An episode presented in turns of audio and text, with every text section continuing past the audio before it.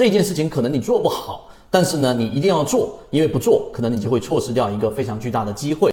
首先，我们说作为一个散户，有什么东西是非常有价值的呢？我认为学习和进化是绝对最有价值的事情。因为一个人如果进入到股票市场里面，他一开始啊运气非常好，进入的时间可能是二零零七年，对吧？或者说是二零一八年年底，然后一进市场，市场就出现了一波上涨，你挣钱了，这很幸运。但是呢，我们认为你只要是不通过建立自己交易模型的方式和建立自己一个可以持续稳定盈利的交易系统的这种事情去做这件事情的话，那么最后你一定会凭实力把所有你赚的钱。成倍的亏回去。那么第二个，我们认为很重要的事情就是你要去呃了解一些散户的弊端，并且克服它。那这一个事情怎么意思呢？这个其实跟我们的散户交易模型是一样的。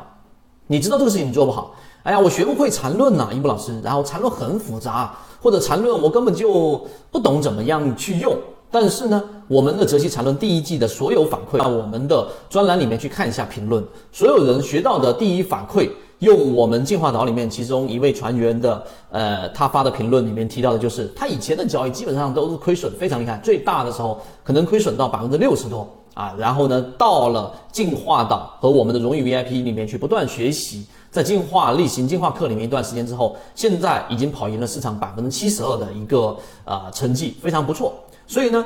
你不要认为缠论很复杂很难，你一定要是特别懂了，或者我特别有时间去做交易的才去学习，不是的，因为我们缠论已经讲得非常简单，并且你用肉眼就能识别，也就是说你看过一遍也好，两遍也好，甚至有人看四遍五遍也好，那么看完最后的结果是你不一定记得了什么公式或者什么定理，但是当你发现一只个股在高位的时候，在小级别六十三十分钟级别出现了一个明显的顶背驰的时候，你把股票给卖掉了。那么你就把利润给锁定住，并且呢把风险给释放出去了。又或者当一只个股出现暴跌的情况之下，然后呢你确实不敢买，就像我们说的七幺二，我们在讲的二二八八，我们在讲的这一些高控盘的个股，但是你尝试性的去做了一些交易，买了一些第一类型或者第二类型的买点，然后呢这样的交易让你的账户又得到了一波利润，并且你的交易更有信心。所以还是我们说那句话，不是说你非得。特别擅长做一件事情才去做，不然的话，我们圈子存在的意义在什么地方？学校存在的意义在什么地方？老师存在的意义在什么地方？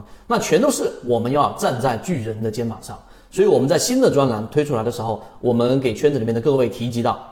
第二季一定第三个就是我们说啊，刚才我们说散户什么事情不擅长做，但一定要去做的事情，就是要把握时机。现在呃，已经到了一季报的公布完毕的时间窗口，这是第一个。第二个，这是我们圈子里面非常高密度的分享方法，并且把方法运用于实战，一边实战一边学习方法的最好时机。这也是建立自己交易模式的最好环境之下，我们打造了这个荣誉 VIP，并且呢，和第二季的这些缠论、缠与散来去用一季报的个股，然后用一季报的散户常规的一些行为，一边分析一边跟踪的方式，来给大家巩固我们第一季的缠论基础的这些肉眼识别的这些能力。